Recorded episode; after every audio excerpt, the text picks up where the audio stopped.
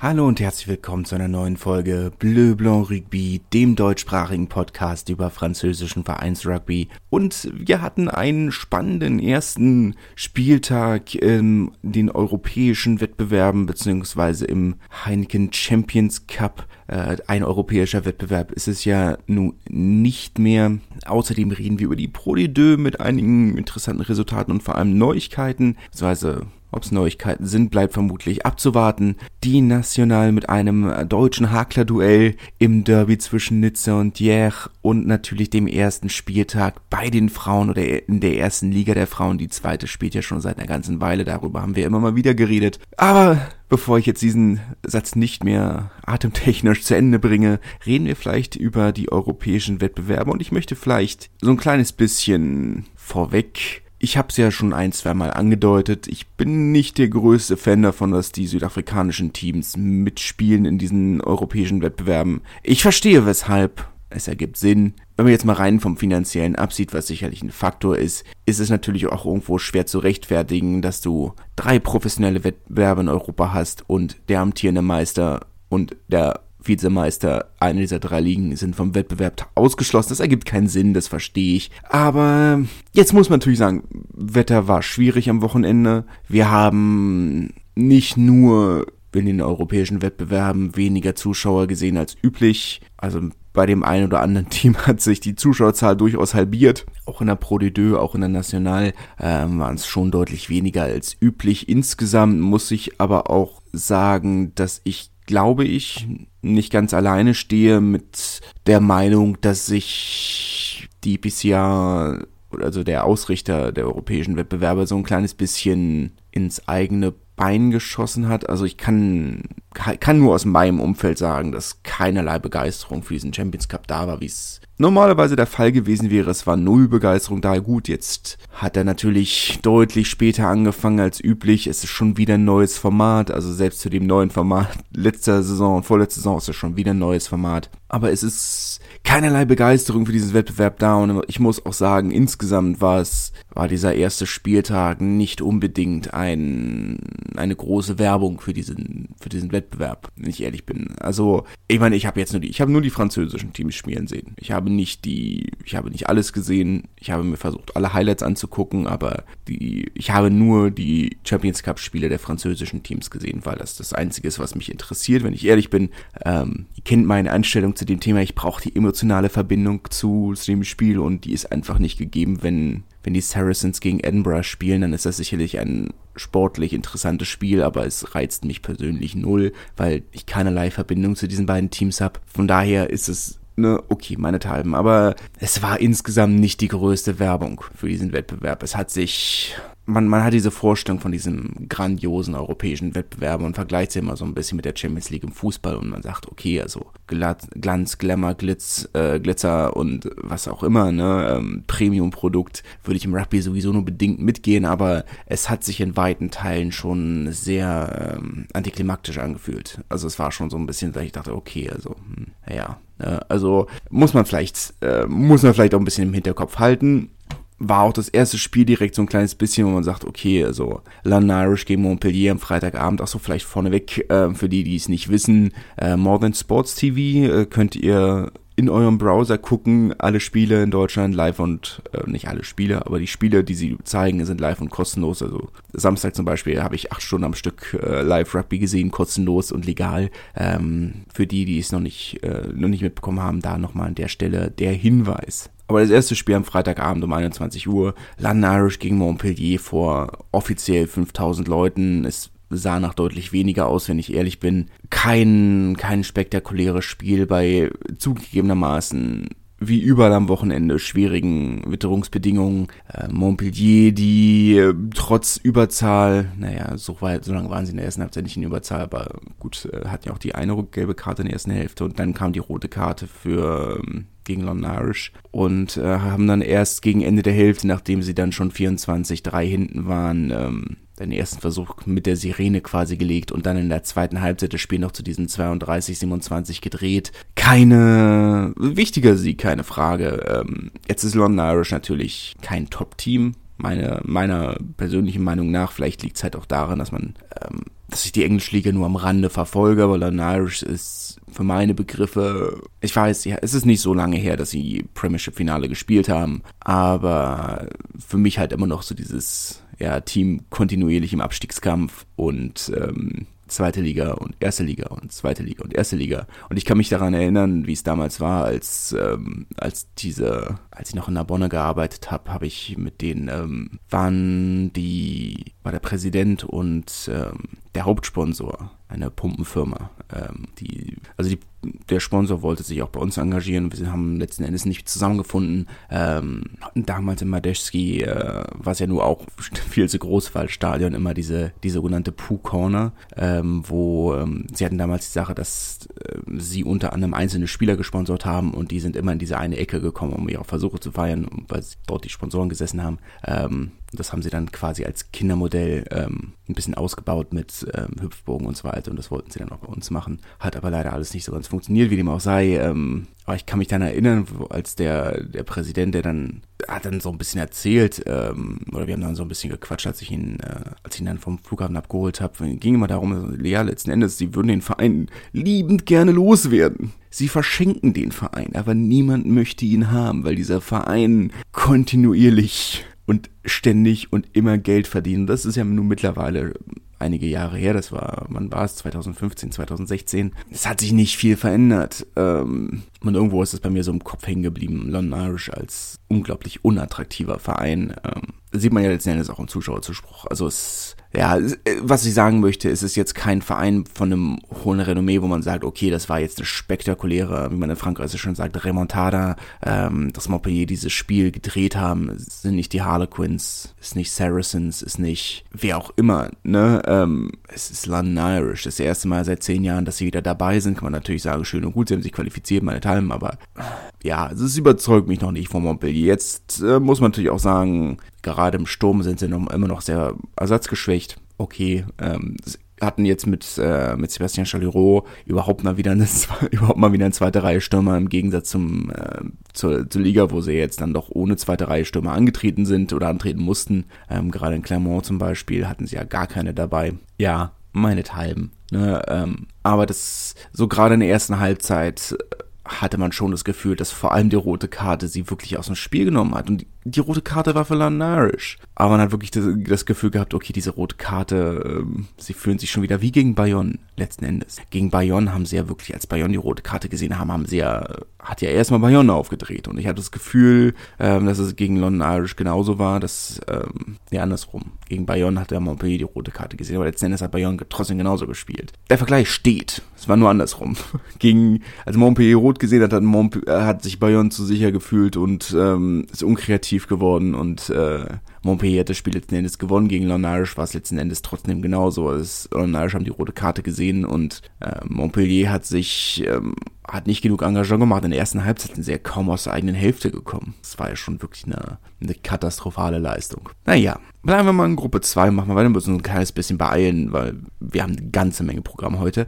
Ähm, oder dafür habe ich schon eine ganze Menge geredet. Ähm, Clermont gegen Storm ist für mich so das größte Spiel des Wochenendes, das größte Ergebnis des Wochenendes. Auch da muss man sagen, 13.000 Zuschauer im Stadion, das sind 5.000 weniger, als es normalerweise vielleicht gewesen wären. Gegen meine, die Stormers sind einer der besten Vereine der Welt, eine, eines der renommierte, renommiertesten Teams der Welt, eines der aktuell besten Teams der Welt, amtierender ähm, Meister der URC. Das ist schon ein großer Name. Das erste Mal, dass so ein Team nach Clermont kommt, wo man denkt, ja, also wären da die Saracens gekommen oder wäre da Leicester gekommen oder wer auch immer, es wäre voll gewesen. Und man kann jetzt Clermont nicht mal irgendwas vorwerfen. Also, es ist, Clermont Foot haben kein Ligue 1 Spiel gegen PSG gehabt, weil WM. Die Fanclubs haben groß mobilisiert, haben Fanmärsche veranstaltet und äh, Großparty und Grillparty und Weihnachtsmarkt vorm Stadion und die haben sich da schon echt viel Mühe gegeben und es ist trotzdem gefühlt halb leer gewesen. War es natürlich nicht. Also 13.000 von 18.000 ist immer noch nicht schlecht, ne? Aber 18.500 oder was auch immer. Und ja, jetzt kann man sagen, die eine Tribüne, die fast leer war, war die Tri Sponsorentribüne. Das liegt daran, dass sie in den Logen geblieben sind und sich nicht auf die Plätze gesetzt haben, weil kalt draußen. Aber war schon insgesamt, wo ihr sagt, also hm, wäre unter normalen Umständen sicherlich voller gewesen. Ähm, in der ersten Halbzeit Clermont mit viel Engagement, aber ohne, ohne Punkte letzten Endes. Ähm, Stormers sind, glaube ich, sogar mit einer Halbzeitführung äh, rausgegangen und Clermont, die dann in der zweiten Halbzeit ihre ihre Disziplin ein bisschen zusammengekriegt habe. Ich meine, jetzt 16 Turnover in der ersten Halbzeit, die die Clermont hatte. Das war schon, also die sie weggegeben haben, da kannst du dann halt auch nicht gewinnen. Von daher, nicht überraschend, in der zweiten Halbzeit haben sie das Ganze dann in den Griff bekommen und ähm, ich möchte sagen, spektakulären Sieg geholt. Ähm, Clermont, die ja eigentlich in der Liga aktuell wirklich Mittelmaß sind, gegen eins der besten Teams naja, der Welt, letzten Endes. Denke, das ist schon ein Statement. Ich denke, darauf können sie schon sehr stolz sein, darauf können sie aufbauen und vielleicht ihre Saison ein kleines bisschen ähm, stützen und dann hoffentlich auch ein bisschen weiterspielen. Es wäre natürlich schön, wenn Clermont ähm, jetzt dann doch wieder ein bisschen ähm, bisschen aufholt, auch in der Liga, wenn sie darauf aufbauen können. Das wäre schon, wäre schon wichtig. La Rochelle Northampton 46-12, die, 12, die zwei Versuche von Northampton kamen, als das Spiel schon durch war. Offensivbonus für La Rochelle. Auch in La Rochelle müssen wir sagen, ja, offiziell ausverkauft, offiziell 16.000 Leute, aber da sind natürlich die Dauerkarten mit, äh, mitgerechnet. Es war schon deutlich mehr gelbe Sitzschale zu sehen, als es ähm, in der Liga üblicherweise der Fall ist. In der Liga sieht man üblicherweise keine freien Plätze. Und das war gegen Northampton schon nicht unerheblich. Jetzt kann man natürlich sagen, hatten, die Fans hatten recht, warum sollen sie sich das Spiel geben, wenn es letzten Endes 46-0, da war das Spiel durch und dann, ja gut, Northampton hat noch zwei Versuche geholt, aber hat ja nichts am Resultat geändert und das hatten, äh, den Offensivbonus konnten sie sich ja auch nicht mehr nehmen lassen. Geht ja in, in den europäischen Wettbewerben nicht. Inwiefern das jetzt ähm, sportlich überraschend ist, kann ich nur schwer einschätzen. La Rochelle sind gut in Form und kommen immer besser in Form und ähm, das Ergebnis ist für mich so ein kleines bisschen, also vor allem möchte ich auch herausstellen, dass es sicherlich ein sehr wichtiges Spiel für Antoine Astoy war, seine erste Champions Cup Leistung und das ist natürlich dann sehr dankbar, wenn du nicht direkt gegen, ähm, ich weiß nicht, gegen Johnny Sexton antreten musst oder ähm, Owen Farrell oder wen auch immer. Aber das hat er sehr souverän äh, gemeistert. Und das ist sicherlich eine, eine Leistung, auf die er aufbauen kann. Und das ist sehr schön. In Gruppe 2 gab es noch ein weiteres Spiel mit französischer Beteiligung. Munster gegen Toulouse. Ähm, in dickem Nebel, an dem man stellenweise nicht mal mehr die Gegentribüne sehen konnte durch die Kamerabilder. Äh, kein spektakuläres Spiel. Das wäre auch sicherlich zu viel verlangt gewesen bei Witterungsbedingungen, wo ähm, die Tribünen gestreut werden mussten, ähm, damit sich niemand verletzt. Aber gerade dahingehend ein, ein Ergebnis rausholen, 13 zu 18 für Toulouse, die gezwungen waren, einen Spielstil zu spielen, der entgegen allem geht, was sie normalerweise in der Liga machen, nämlich wenig Rucks, viele Offloads, Ball am Leben halten, ähm, Chaos stiften. Das konnten sie nicht. Und, oder in diesen Witterungsbedingungen nicht und gegen ein Team wie Munster sowieso nicht. Das ist ein Sieg, bei dem man sagt, das ist ein, das ist ein Statement-Sieg. Und jetzt, äh, vor allem, wenn man bedenkt, wie sie sich im letzten, vorletzten Halbfinale haben sie ja auch gegen Munster gespielt und äh, das Spiel haben sie dann wirklich erst im Penalty Shootout gewonnen. Ähm, und die haben sie ja wirklich schwer getan. Und das ist dann jetzt schon ein klarer Fortschritt. Äh, vor allem, wenn man bedenkt, was für eine Klatsche sie das letzte Mal am Thormann Park gekriegt haben. Ist nicht ohne. Toulouse unterstreicht für mich damit wirklich einen, einen, absoluten Favoritenstatus, den sie ja sowieso inne hatten, wenn wir ehrlich sind. Aber trotzdem ähm, absolut, absolut absoluter wichtiger Statement-Sieg für meine Begriffe. Den hatte auch Leinster gegen Racing, äh, 10 zu 42 letzten Endes und wenn wir ehrlich sind, hätte es noch eindeutiger werden können. Ähm, Racing mache ich hier nicht mal einen Vorwurf für das leere Stadion. 15.000 Leute waren wohl da. Ähm, mache ich nicht mal einen Vorwurf. Ne? 100 Kilometer vom eigenen Stadion entfernt. Äh, das Ozean natürlich dahingehend interessant ähm, oder spannend, weil ja historisch gesehen ähm, Le Havre der erste Rugby, offizielle Rugbyverein, sagen wir mal der erste offizielle Rugbyverein oder der erste Verein die offiziell Rugby gespielt haben. Ähnliche Sportarten gab es ja überall in Frankreich, gerade im Süden und an der Atlantikküste. Ähm, aber der erste Verein, der offiziell Rugby gespielt hat, war in Le Havre, also der quasi der Ursprung, der offizielle Ursprung des französischen Rugbys. Von daher historischer Ort. Aber das Ozean ähm, ist einfach, äh, ja, es ist ein viel zu großes Stadion für einen viel zu kleinen Ort. Äh, es war jetzt tatsächlich, das Stadion ist jetzt elf Jahre alt. Äh, letzte Woche war es, es nicht letzte Woche, war es letzte Woche? Doch, ich glaube, es war jetzt letzte Woche. Oder war das noch? Naja, kurz vor der WM war es das erste Mal überhaupt ausverkauft, ähm, als der HAC ähm, oder der Havre Athletic, Athletic Club ähm, die Girondin empfangen hat. Äh, das war das allererste Mal in elf Jahren, dass dieses Stadion ausverkauft war. Ähm, beziehungsweise äh, ohne Abendkasse. Äh, in Frankreich sagt man, hat man diese Unterscheidung noch äh, Guichet fermé, also ohne Abendkasse. Heißt nicht, dass es ausverkauft ist, nur dass man, dass es sich nicht mehr lohnt, noch jemanden an die Kassen zu setzen. Und daher ist es jetzt, sag ich mal, okay, also dafür sind 15.000 echt okay. Ähm, haben sich vielleicht auch ein bisschen zu sicher gefühlt, Lenster, die ja nun wirklich äh, ewig für die Anreise gebraucht haben, erst einige, einige Stunden am Flughafen in Dublin festgesetzt, äh, festgesessen haben, dann, als sie dann mit viel Verspätung in Beauvais angekommen sind, ähm, war der, war der Busfahrer schon im Feierabend und äh, dann mussten sie lange darauf warten, dass äh, sie mit Taxis einzeln in die Normandie gefahren wurden. Haben sich vielleicht ein bisschen zu sicher gefühlt, dass sie gesagt haben, ja, also so müde wie die sein werden, brauchen wir uns gar nicht so viel Mühe zu geben. Äh, jetzt ist natürlich trotzdem auch so, dass Racing ein Team ist, das Lenster durchaus liegt. Auch ist mal rein vom Kader, wir wissen, Racing ist ein Team, ähm, das auf einen leichten Sturm setzt, auf einen sehr mobilen Sturm setzt. Ähm, das liegt Lenster. Und es funktioniert auf dem Kunstrasen der Arena äh, in Nanterre natürlich deutlich besser als auf einem durchnässten Rasen in der Normandie. Daher für mich überhaupt nicht überraschend, dass Lenster dieses Spiel gewonnen haben und auch nicht in der Höhe. Vielleicht hätten sie noch höher gewinnen können und müssen. Aber das ist Ansichtssache. So oder so wird Leinster mit diesem Ergebnis zufrieden sein, während Racing ähm, vielleicht damit ihre Chancen auf weiter, aufs Weiterkommen schon verspielt haben. Aber das bleibt abzuwarten. Bordeaux haben 22 zu 17 in Gloucester verloren, haben rotiert, haben ihren Fokus oder legen ihren Fokus offensichtlich äh,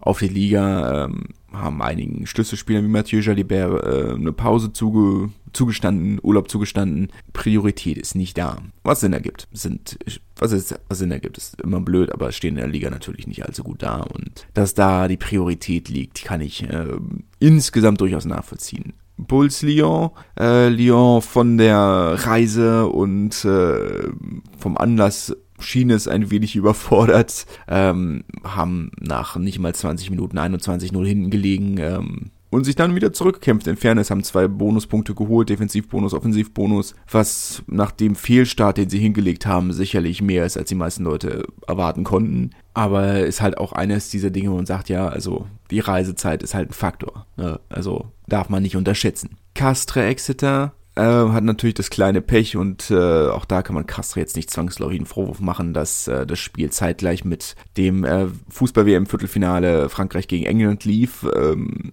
hatten beantragt, äh, den Anstoß nach hinten zu verlegen, damit die Fans äh, das Spiel zu Ende gucken können. Ähm, wurde leider abgelehnt von der EPCA, haben dann stattdessen gesagt, ja, also wir, wir logen und äh, in der Halbzeitpause auf dem, auf den großen Bildschirm im, im Stadion und mit Ton waren aber trotzdem letzten Endes nur 5000 Leute da. Da hatten wir einige Pro de Spiele mit deutlich besseren Zuschauerzahlen. Ähm, naja, wie dem auch sei. Ähm, nicht überraschend, dass Castro überhaupt zur Halbzeitpause noch mitgehalten haben, war für mich überraschend. Äh, ich gehe weiterhin davon aus, dass Castro diesen Wettbewerb, naja, nicht wirklich äh, voll zu Ende spielen wird, sagen wir es mal so. Challenge Cup haken wir ein bisschen schneller, weil letzten Endes die französischen Teams, wenn sie nicht gerade gegen italienische Mannschaften gespielt haben, haben sich keine Mühe gegeben. Perpignan 15-19 gegen Bristol, ähm, haben hat mich sowieso gewundert, dass sie mit diesem Kader angetreten sind. Ich hätte an, die, an ihrer Stelle nur die zweite Garde geschickt, nur 23 Spieler, weil so haben sie jetzt mit Dui, äh, Dui Guvalu, ähm, der sich das Wadenbein gebrochen hat, ähm, einen wirklich relevanten Ausfall. Ähm, und das ist es halt im Challenge Cup einfach nicht wert. Ihr kennt meine Meinung dazu, ihr kennt meine Meinung zu dem Thema. Es ist, dieser Wettbewerb ist es nicht wert, seine, seine Spieler dafür zu opfern lohnt sich nicht. Weder finanziell noch sportlich. Ich sag mal, vorher wenigstens, als es, als ich von 14 Teams nur sechs äh, für den Champions Cup qualifiziert hat, haben, haben da gesagt, okay, wenn es in der Liga nur so mittel läuft, dann ist das ein guter Weg, sich zu qualifizieren. Aber jetzt, wo sich acht von 14 qualifizieren, denke ich halt, konzentriert euch auf die Liga und die Chancen in den Champions Cup zu kommen sind genauso groß. Lohnt sich für mich irgendwie nicht. Äh, Brief hat 41-0 in Cardiff verloren. Ähm, jetzt kann man natürlich sagen, gegen Cardiff muss man nicht so hoch verlieren. Aber gut, da Oscar Rixen nicht dabei war, denke ich mir halt, macht halt. Letzten Endes ergibt es vollkommen Sinn. Ähm, warum sollst du damit Bestleistung antreten, wo man natürlich sagen muss, 41-0 in der Liga haben sie schon deutlich höher verloren. Ähm, naja, Toulon haben den ersten Sieg geholt für die französischen Teams, 24 zu 21 in Parma äh, bei den Zebra ähm, erwartet, wenn wir ehrlich sind. Stade Francais hat auch erwartet gegen Treviso gewonnen, 24-14. Pro hat gegen die Cheetahs verloren, 16-21 und Bayern hat 39-7 bei den Scarlets verloren. Ähm, da müssen wir nicht alles, müssen wir nicht weiter drüber reden. Das sind alles die erwarteten Ergebnisse. Brauchen wir, brauchen wir wirklich null drüber reden. Challenge Cup. Äh, den haben die französischen Vereine schon nicht ernst genommen. Da war es noch ein deutlich relevanterer Wettbewerb, als es heute ist. Und ich weiß, einige von euch sehen das absolut anders. Und das ist schön für euch. Ähm, wenn ihr daran Freude habt, möchte ich euch das gar nicht nehmen. Das meine ich auch gar nicht sarkastisch oder ironisch. Wenn ihr daran Freude habt, perfekt, was wollt ihr mehr? Ähm, aber für mich, ich ziehe da null raus. Also das ist, ist, eine Sache, die, die ich weitestgehend ignoriere, wenn ich ehrlich bin. Was ich nicht ignoriere, ist die Pro de Deux, weil da gab es einige sehr spannende Spiele. Auch das natürlich äh, durch die Witterungsbedingungen ein wenig erschwert und auch in den Zuschauerzahlen nicht unbedingt immer da, wo es sein könnte. Agen gegen Béziers am Donnerstag mit äh, das spannendste Ergebnis. Ähm, 13 zu 14 für die Gäste aus dem Ero. Sehr überraschend. Ähm, schwieriges Spiel. BC haben sehr gut gemacht. Ähm, Agents, wenn man ehrlich ist, leicht unkreative Offensive in Schach zu halten und dann am Ende beim Stand von 13 zu 11 noch aus fast 50 Metern diesen Penalty zum Sieg zu holen.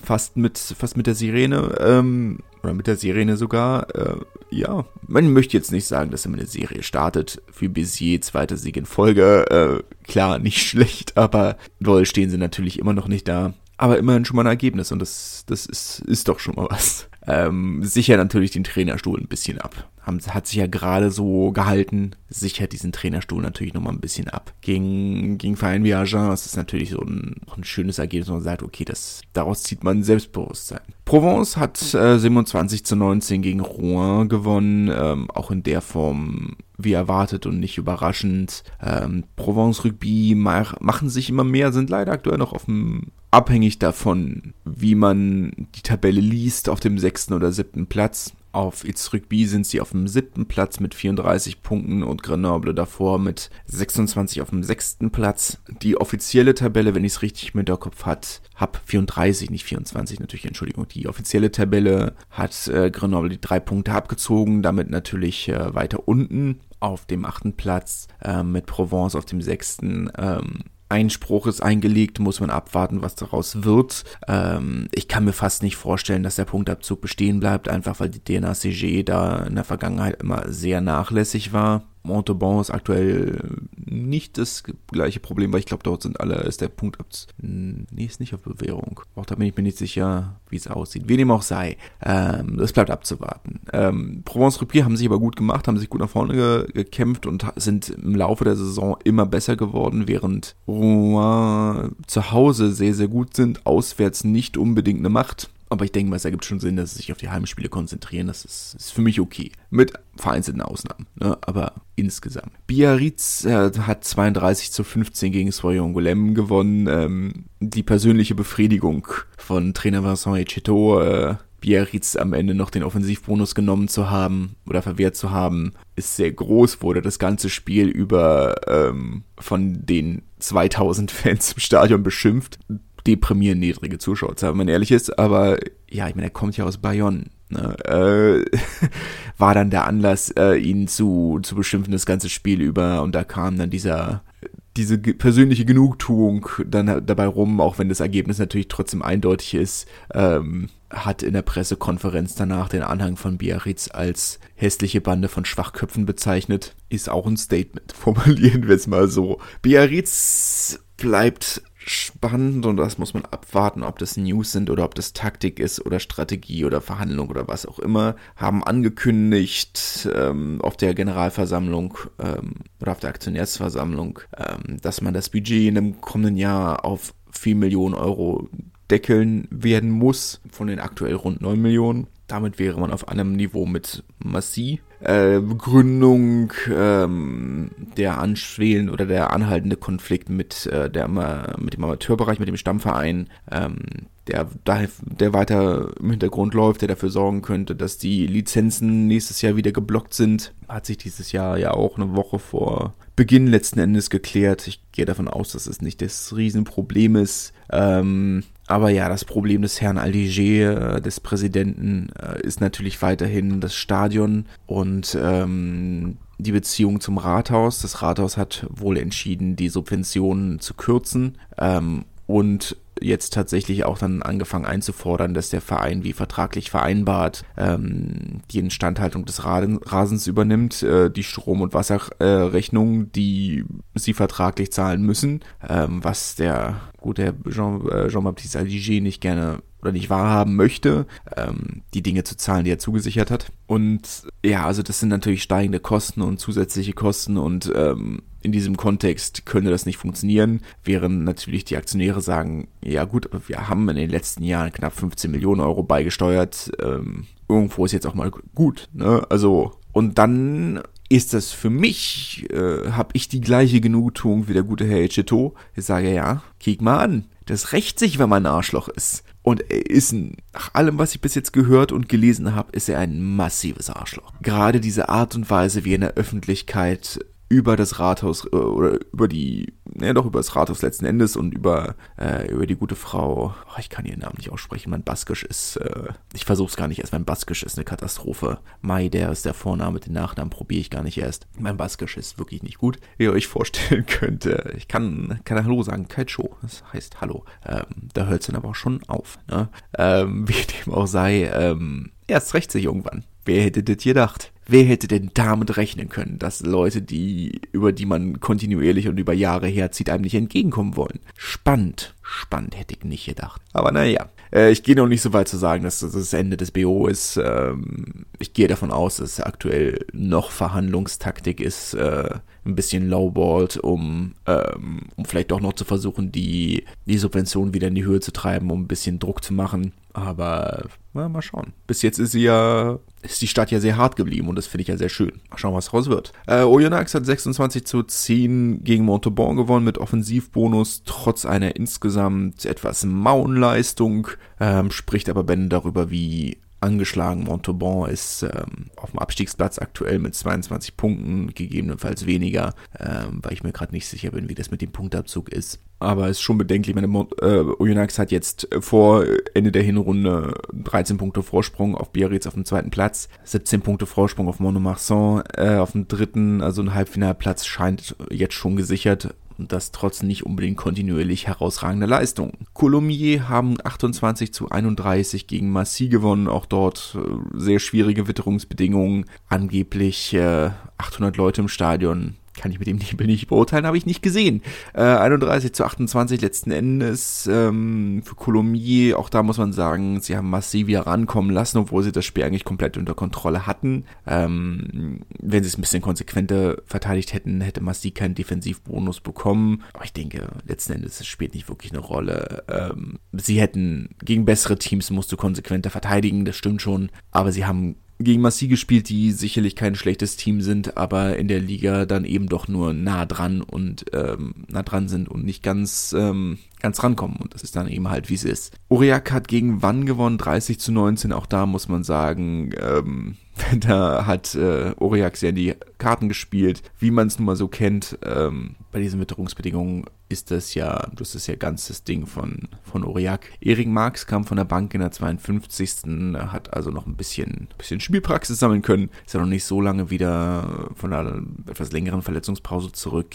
Ähm, insgesamt, ja, man ist das Erwartergebnis das sind die Situationen, in denen Uriak am besten ist. Auch da muss man jetzt sagen, 1000 Leute im Stadion, das sind 600 weniger als üblich. Ähm, sicherlich hat es nicht alles nur mit den südafrikanischen Teams im Champions Cup zu tun. Es war auch das Wetter, es war kalt, es war neblig, war nass. Aber insgesamt ist trotzdem ein wenig schwierig geworden. Carcassonne hat äh, 25 zu 20 gegen äh, Nevers gewonnen, ähm, mit einem herausragenden Dorian Jones auf der 10, auch wenn Chris Hilsenbeck irgendwann von der Verletzung wieder zurückkommt, ähm, hat er eine mittelschwere Herausforderung vor sich, Dorian Jones von der 10 zu vertreiben diese Saison. Ne, wäre die sechste Niederlage in Folge im Alberto Bank äh, in, in Carcassonne ähm, Stadion, das ihnen gar nicht liegt. Ähm, Defensivbonus hart erkämpft. Sie hätten gewinnen müssen, wenn man ehrlich ist. Sie waren die bessere Mannschaft über weitere Streck über weite Strecken. Ähm, aber gut, haben sie nicht. Äh, und das ist ja so ein kleines bisschen das Kernproblem. Die beiden damit aktuell auf Platz 12 und 13, punktgleich mit 26 Punkten, ähm, wobei Carcassonne tatsächlich ein Platz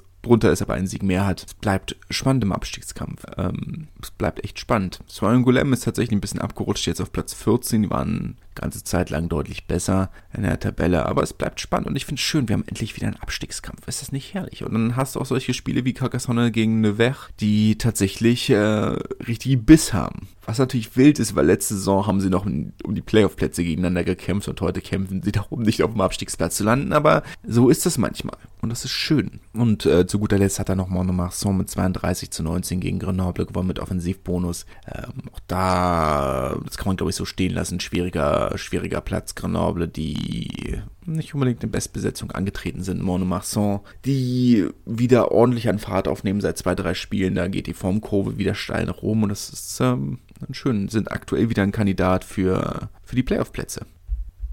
Kommen wir zur Nationalen mit, ähm, naja, täuschende Leistung von Valence Romans, äh, oder Roman vielmehr, ähm, muss ich mir erstmal wieder angewöhnen, nicht die südliche Aussprache zu verwenden. Ähm, gegen Chambéry 11 zu 15 haben sie zu Hause verloren, ähm, aus dem Versagen schon wieder zu Hause verloren. Ähm, eine recht negative Serie, die sie da hinlegen. Äh, jetzt kann man natürlich sagen, ohne Tim Menzel, klar, ne, ohne oder sagen, eine, er ist schon wirklich einer der wichtigsten Spieler, den sie haben.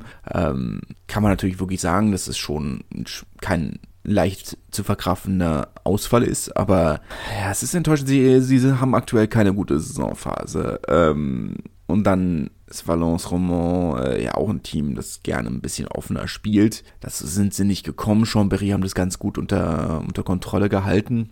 Offensiv muss man, muss man auch sagen, nicht allzu viel geboten in Unterzahl, muss man auch sagen, haben ja wirklich fast das ganze Spiel in Unterzahl gespielt, nach einer roten Karte, oh, innerhalb der ersten Viertelstunde, ich bin mir nicht ganz genau wann, äh, sicher wann, aber sie haben offensiv auch nicht allzu viel geboten, ähm, haben ihre Chance genutzt, haben ihre Punkte geholt äh, über, über Kicks, aber wirklich spektakulär war das auch nicht, muss man sagen. Naja, naja. Ähm, Albi haben 76 zu 15 gegen Cognac gewonnen. Cognac ohnehin ja ne, bei einer komplett verlorenen Hinrunde, 13 Niederlagen aus 13 Spielen, aktuell natürlich auch ähm, etwas anderweitig beschäftigt. Ähm, ihr Prop Michael Igonet, äh, aktuell im künstlichen Koma, hat im Training epileptischen Anfall erlitten und sieht schwierig aus. Man muss auch sagen, dass sich diese Zwischenfälle durchaus häufen. Ähm, hat man jetzt auch in dem einen oder anderen Viertligaspiel, was heißt in dem einen oder anderen, ist es jetzt schon wieder einer, der mit, beim Aufwärmen mit Herzproblemen ins Krankenhaus geliefert werden muss, eingeliefert werden musste.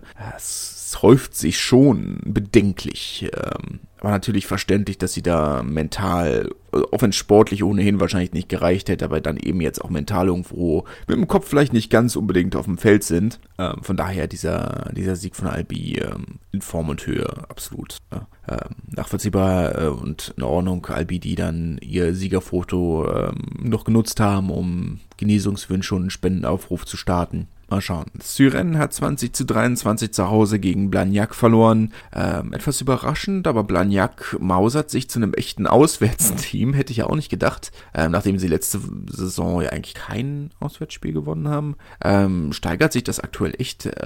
Und Syren sind ein bisschen eingebrochen, ja klar. Ähm, aber schon echt überraschend, äh, dass Blagnac mittlerweile so viel auswärts gewinnt. Hätte ich auch nicht gedacht. Da, da, da macht sich was. Kann, mich, kann ich mir schon vorstellen, dass sie dann jetzt wirklich um, um Playoff-Plätze mitspielen. Aktuell auf dem fünften Platz mit 39 Punkten, haben sechs Punkte Vorsprung auf Nizza auf dem siebten. Ähm, kann durchaus was werden. Das wäre schon eine spektakuläre Leistung, wenn sie tatsächlich einen Playoff-Platz erreichen. Wer hätte das gedacht? Naja. Äh, Nizza Kakerenier, deutsch-deutsches Duell. Die beiden Hakler haben, haben beide gestartet. Kurt Haupt gegen Mika Tumenev, wobei ähm, natürlich äh, Mika Tumenev bis vorletzte Saison auch noch in Nizza gespielt hat. Tumenev insgesamt einer der besseren Spieler auf dem Feld, hat sogar einen Versuch beigesteuert am Ende, am Anfang der zweiten Halbzeit, ähm, bis er dann ähm, in der 60. ausgewechselt wurde. Kurt Haupt ist schon 10 Minuten vorher runter. Ähm, aber spannend, äh, dass, dass wir das geschafft haben. Kurt Haupt, der verletzungsbedingt nicht allzu viel Spielzeit bekommen hat, jetzt dann endlich sich wieder ein bisschen äh,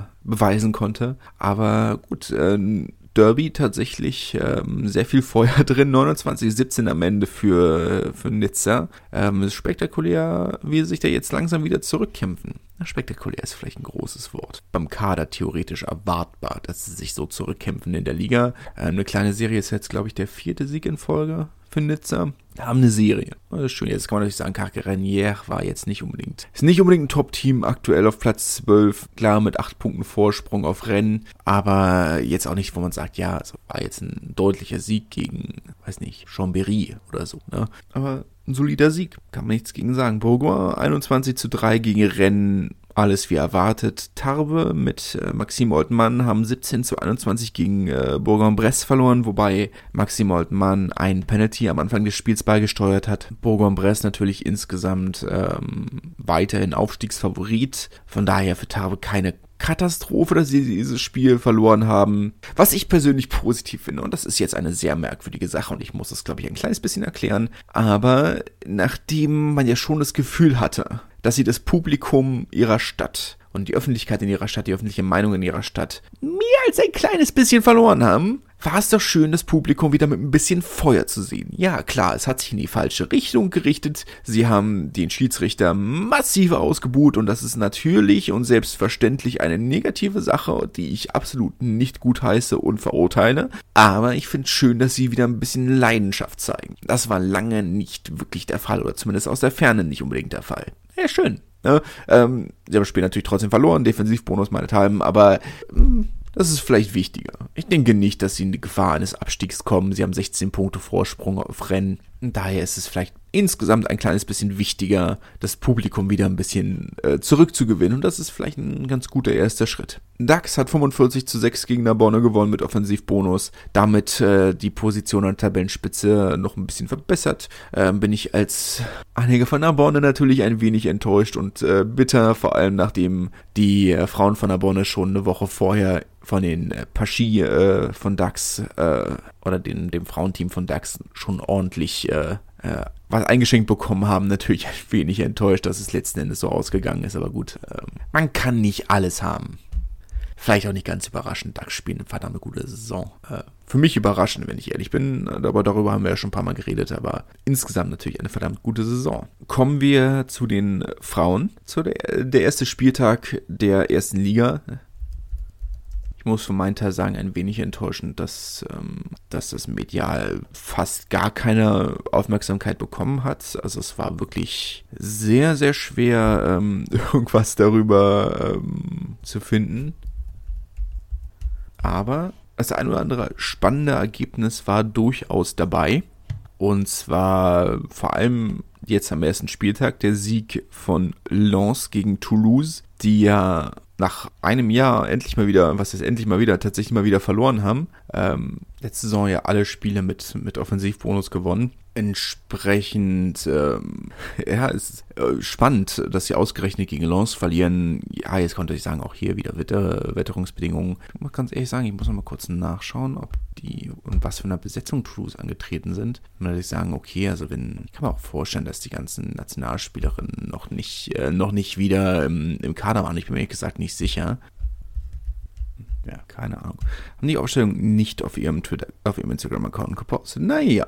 Es ist, aber ich muss sagen, also es ist wirklich, äh, wirklich enttäuschend, wie, wie es, wie es läuft. Also, ich bin jetzt es ist jetzt, als ich Zeitpunkt der Aufnahme 11.47 Uhr, ja, ich habe auf einem Montag um 11.47 Uhr Zeit, einen Podcast aufzunehmen. Ähm, ignoriert das bitte einfach. Ähm, ist, eine Aus ist ein Ausnahmefall.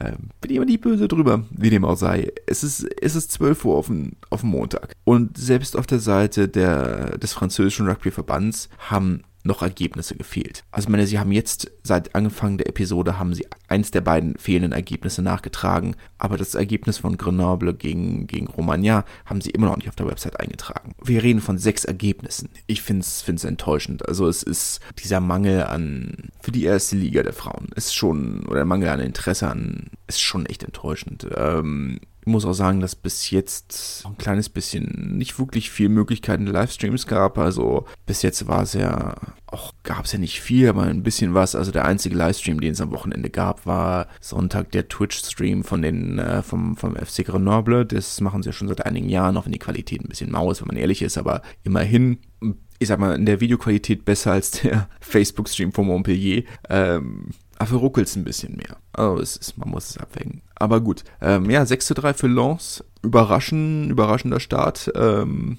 hätte ich nicht gedacht, dass, äh, dass Toulouse so starten. Gut, wie gesagt, also es ist natürlich irgendwo ja, also man muss natürlich schon sagen, dass äh, Toulouse noch ein bisschen rotiert hat. Also Gael Hermé war noch nicht da, Pauline Bourdon war noch nicht da. Ähm, Valentina Fedrigi war allerdings schon wieder da. Die hat ja für Italien gespielt. Spielt für Italien, hat für Italien bei der WM gespielt. Aber die hat natürlich schon ein bisschen länger Urlaub. Ähm, aber ansonsten natürlich klar, ein, zwei Schlüsselspielerinnen fehlen. Aber es ist jetzt auch nicht so, als wären sie mit, einer, mit einem kompletten B-Team angetreten. Etwas überraschend. Vielleicht ähm, wird die Saison hier dann doch ein bisschen spannender. Montpellier, die 3 zu 15 in Rennen gewonnen haben. Rennen muss man natürlich sagen, fehlt äh, mit Caroline Drouin, die noch im Urlaub ist. Ähm, die wichtigste Spielerin, ähm, Dorian Constanti, hat, glaube ich, weiß ich nicht, ob die gespielt hat oder in bei den Cape Town Sevens war, aber ansonsten fehlen natürlich irgendwo alle wichtigen Spielerinnen, ähm, also was heißt alle wichtigen, wichtigen Spielerinnen, die Schlüsselspielerinnen, während Montpellier ähm, nach dem Erfolg bei den Herren jetzt äh, auch bei den Frauen mit dem ähm, Doppelzehner-Modell angefangen haben, hatten ja mit ähm, Emilien Gros einen doch namhaften Abgang auf der 8, aber haben sich dafür die Dienste von Emma Couder gesichert, die ja vorher in Clermont gespielt hat, mit Clermont Meisterin geworden ist, ähm, haben jetzt dafür Morgan Perronnet äh, auf die 12 geschoben, ihre Zwillingsschwester spielt ja für Toulouse, haben dann aber jetzt auch dieses äh, Doppelzehner-Modell ausprobiert, ähm, noch mit, nicht mit allzu viel Erfolg, ähm, muss man sagen, ähm, jetzt, gut, jetzt muss man natürlich auch sagen, also sie hatte, Emma Couder hatte schon Block, hat, Block, hatte schon Bock, ähm, in der vierten Minute erstmal direkt einen Drop äh, rübergekickt und lief gut. In der 30. Minute dann allerdings, ähm, Rajad Olutul spielt ja auch noch für, für Rennen, die hatte ich vergessen. Ich dachte, die wäre, was heißt, hatte ich vergessen? Ich dachte, die wäre in Cape Town gewesen. Ähm, ist natürlich eine der, der Top-Spielerinnen der französischen Siebener-Frauen ähm, gewesen, auch bis zu den Olympischen Spielen. Ähm, vielleicht ist sie da jetzt nicht mehr ganz so aktiv. Ähm, aber ja, Emma Couder äh, musste dann äh, mit äh, wegen der Gehirnerschütterung vom Platz äh, wird das nächste Spiel auch nicht spielen. Ka blaue Karte heißt ja immer noch, ähm, muss vom Feld und das nächste Spiel pausieren. Was heißt, heißt immer noch, heißt das ja, ähm, ja, also da scheint ein begründeter Verdacht da gewesen zu sein insgesamt, aber dieses 3 zu 15 vielleicht für Montpellier-Verhältnisse recht äh, timide. Äh, Chili Massarin haben wir schon angekündigt oder hatten wir ja letzte Woche darüber geredet, dass das die Saison sehr schwierig wird, haben 0 zu 53 gegen Bordeaux verloren, wie erwartet, wenn man hundertprozentig ehrlich ist. Lille hat 10 zu 32 gegen Blagnac verloren, auch da muss man sagen, wie erwartet. Überraschend ein kleines bisschen, dass Bobigny 17 zu 10 gegen Lyon gewonnen hat gewonnen haben, Verzeihung, ähm, hatte ich vielleicht nicht damit gerechnet. Ähm, aber gut, wir sind noch früh in der Saison. Die Leistungsunterschiede werden sich sicherlich ähm, dann mit der Dauer zeigen, muss man abwarten. Und äh, die Amazones FCG, die 27 zu 12 gegen den ASM Romagna gewonnen haben, das sicherlich ein sehr, sehr guter Start für ein Team, das äh, sich gut verstärkt hat, letzte Saison schon in die Playoffs gekommen ist und dieses Jahr mindestens das Halbfinale anpeilt. Kann ich mir gut vorstellen. Aber naja, ähm, bisschen lange Folge. Wir hatten viel Programm. Ich weiß nicht, ob es nächste Woche besser wird, aber wir finden es raus. Wie dem auch sei, danke fürs Zuhören und äh, ich wünsche euch eine gute Woche und wir hören uns. Bis dahin. Tschüss.